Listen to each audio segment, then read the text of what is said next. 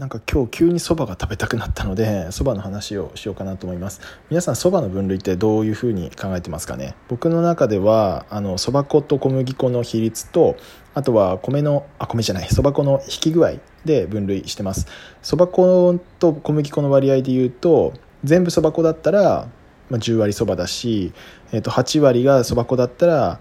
えー、と2八そばだしみたいななんかそんな感じの名前がありますよね。で一方で引き具合で言うと,、えーと、米を引く時って最初に出てくるあ米じゃないそばを引く時最初に出てくるのがあの真ん中の中心部の